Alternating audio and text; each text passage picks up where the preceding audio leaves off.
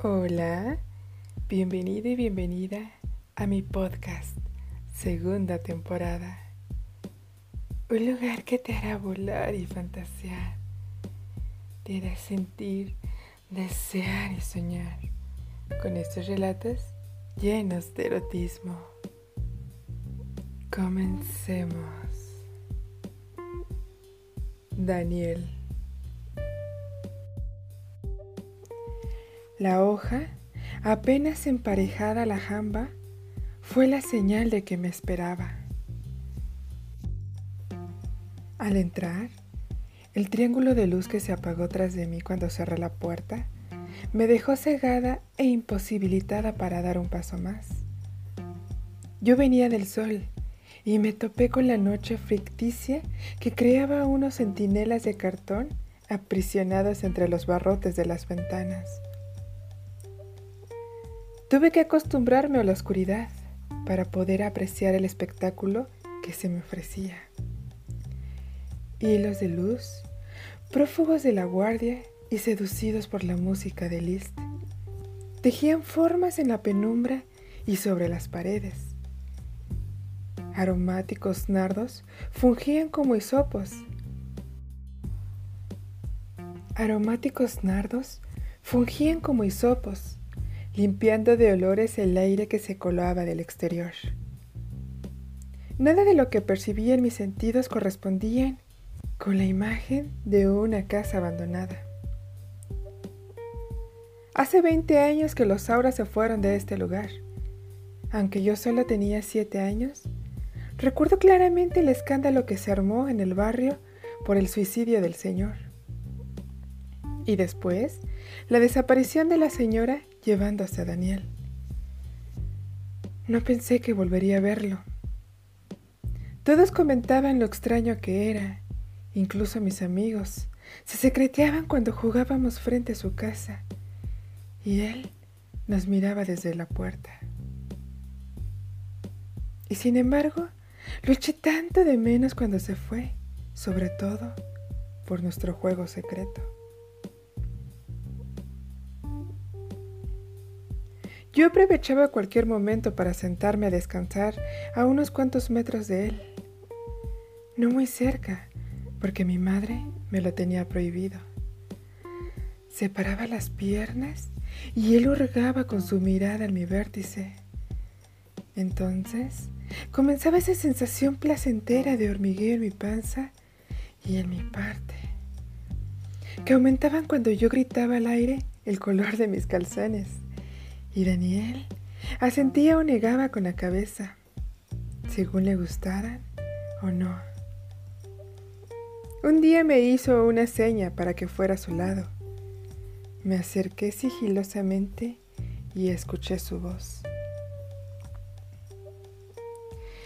Quiero saber cómo tienes adentro. Inmediatamente me eché a correr muy enfadada, pero como el hormigueo había sido más placentero que otras veces, le grité desde lejos. Es rosa y suave. List bajó a segundo plano. Ven aquí. Estoy cerca de ti. Te espero desde hace tiempo. Me lo dijo con la misma voz aterciopelada que acababa de recordar. Sin darme cuenta, había echado a volar por el pasado y ahora él me sorprendía. La ausencia de puertas entre las habitaciones y la escasez de muebles me habían facilitado el desplazamiento sin tropiezos. Al fondo del salón principal encontré su lecho. La sábana delineaba el contorno de un cuerpo menudo que me invitaba a su lado. La desnudez de su pecho solicitaba la mía. Me quité la ropa para liberar mis deseos y responder a su gesto de bienvenida. Si nuestros cuerpos habían cambiado, su mirada y mi sonrisa eran las mismas. Su mano cálida sobre mis pechos me invitaba a iniciar con nuestro bello reencuentro. Pero el deseo voraz, alimentado desde que supe de su regreso, no quiso esperar más. Me subí a su cuerpo y a horcajadas me sumí en algo que se tornó un poco angustiante. Daniel me apresó por la nuca y me obligó a doblarme sobre su vientre. Su pene resorteaba dentro mío por el esfuerzo que requería tal posición. Comenzó a decirme extrañas palabras al oído, que, por el tono de su voz, parecían venir de alguna práctica esotérica. Conforme avanzaba su letanía, yo perdía las fuerzas. Algo se hinchaba en mi cerebro y hacía que se aletargaran mis movimientos. Sentí miedo de la doble penetración que estaba experimentando e intenté soltarme, pero con el otro brazo me sujetó por la cintura. Mi cuerpo se volvió laxo sobre el suyo y mi mente se dio completamente a las palabras que cambiaron en ese momento. Él poseía un mundo desconocido y ahora lo recreaba ante mí, proyectando parajes inefables en mi cerebro. Del temor pasé a la fascinación. Toda mi sensibilidad estaba concentrada en mi cabeza y en mi sexo. Excitada por sus fantasías tenía urgencias de estallar y comencé a reptar sobre su vientre para alcanzar el orgasmo. Entonces me liberó. Con el impulso de su cuerpo arqueado sobre la cama, me hizo galoparlo. Sus movimientos se tornaron frenéticos. Llegué a la saturación del placer y era urgente la distensión. Él lo sabía, por eso pudo poseerme como lo hizo.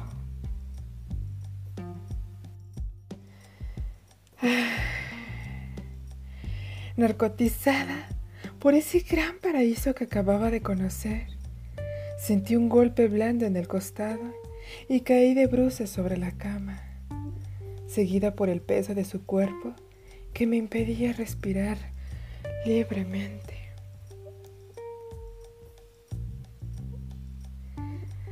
Deseo sodomizarte. No vas a ponerte, ¿verdad?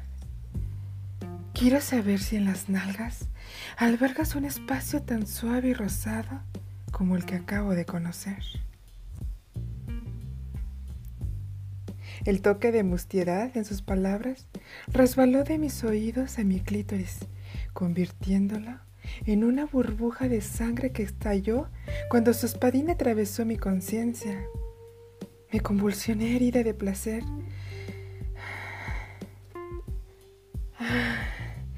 Los estertores de su gozo llegaron entre ecos a mis oídos y segundo después me quedé completamente dormida. Al despertar, no tuve noción del tiempo. Parecía como si se hubiera detenido y solo tuviera efecto para responder a nuestras fuerzas. A tientas busqué mi reloj sin encontrarlo. Mi amante dormía y aproveché la tranquilidad para tratar de poner orden en mis ideas. Necesitaba encontrar una explicación lógica a lo sucedido. En ese instante me percaté de que lo vivido con Daniel había sido rebasado por lo que me esperaba. Me sentí agradecida por la experiencia y me incorporé para decírselo, pero seguía durmiendo. En cambio, su respiración cadenciosa me animó el deseo de tocarlo. Sutilmente, Bajé las sábanas hasta su cintura. Con las yemas de los dedos recorrí la piel suave del torso y me encontré con su figuración extraña, espigada y fuerte al mismo tiempo. Seguí hasta el ombligo y circundé la perfección de la cicatriz con ganas de penetrar por ella. La fantasía de meterme en su cuerpo despertó mi deseo nuevamente. Pero la mano de Daniel sorprendió a la mía en sus ingles. Me detuvo abruptamente y se levantó de la cama. Entonces aprecié la flacidez de su figura entretejida con los hilos de luz, la rectitud de su espalda y la redondez de sus nalgas. Con un caminar elegante y delicado, desapareció en la penumbra.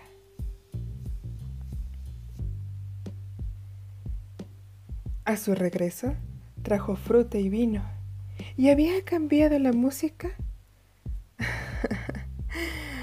Escuchar la obra de Bach es como presenciar una ebullición de duendes que no se sabe si representan el bien o el mal, pero con certeza sí al placer me dijo cuando se metió a la cama. Me quedé callada. En su rostro había una expresión de ingenuidad que me excitó el deseo de poseerlo como él lo había hecho conmigo. Intenté acariciarlo nuevamente y su negativa fue la misma. Ah, empezaba a molestarme su desigualdad entre las entregas, sobre todo porque no lo esperaba de un ser que poseía tal misticismo. Atendí el plato de frutas. Sus dedos comenzaron a hurgar en mi sexo, y aunque mi cuerpo le respondió amigablemente, me sentí más contrariada. Daniel se llevó los dedos a la nariz olisqueó la humedad que le acababa de brindar y se recostó. Con un movimiento grácil me indicó que estaba dispuesto a mis caricias y un monolito de seda exaltado en la plenicie de su vientre me hizo saber que el ritual pedía comenzar. Esta vez yo sería la sacerdotisa. Mis dedos atendieron con esmero su inesperada fragilidad. Cálida duna de sudores ligeros me embriagó en un ir y venir por sus finas ondulaciones. Del pecho pasé su vientre y luego su sexo. Hasta ese momento, su respiración había seguido con sintonía mis movimientos. Pero después percibí un cambio de ritmo, más bien angustioso, que intentaba revelarme la proximidad del punto mítico en el cuerpo y el espíritu de ese ser con quien había compartido las mieles generosas de la ambrosía. Me abandoné a la búsqueda, acaricié su pene de arriba abajo y me deslicé por sus piernas, que se mantenían obstinadamente cerradas. Era la actitud de un niño aferrado al baúl, donde esconde maravillosos tesoros, que solo serán revelados a quien ofrezca fascinarse junto a él. Lo besé para tranquilizarlo y fue cediendo. Acaricié la cara interior de sus muslos y subí hasta encontrar la fuente de su humedad. Un sexo de mujer, hinchado de placer y huérfano de caricias, que se abría, solicita mis dedos. La escalada de emociones se disparó en todos los sentidos. Horror, repulsión, sorpresa, rechazo, vergüenza, lástima. Formaron una masa espesa y viviente en mi estómago que presionaba con espasmos cada vez más fuerte para ser liberada.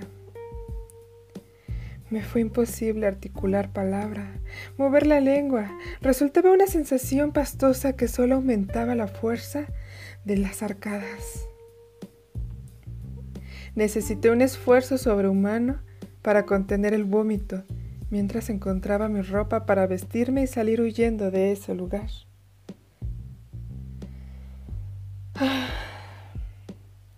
Ahora que los años pliegan arrugas sobre los recuerdos y la memoria descarta los menos importantes, una y otra vez invoco la imagen de Daniel tendido sobre nuestro lecho.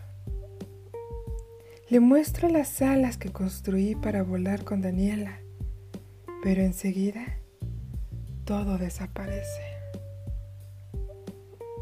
Daniel Ivonne Cervantes Corte.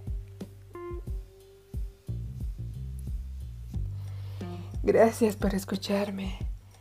Deja tu comentario, agrégame tus favoritos y escúchame muy pronto. Te mando un beso y que tengas felices orgasmos. Yo soy Esidi.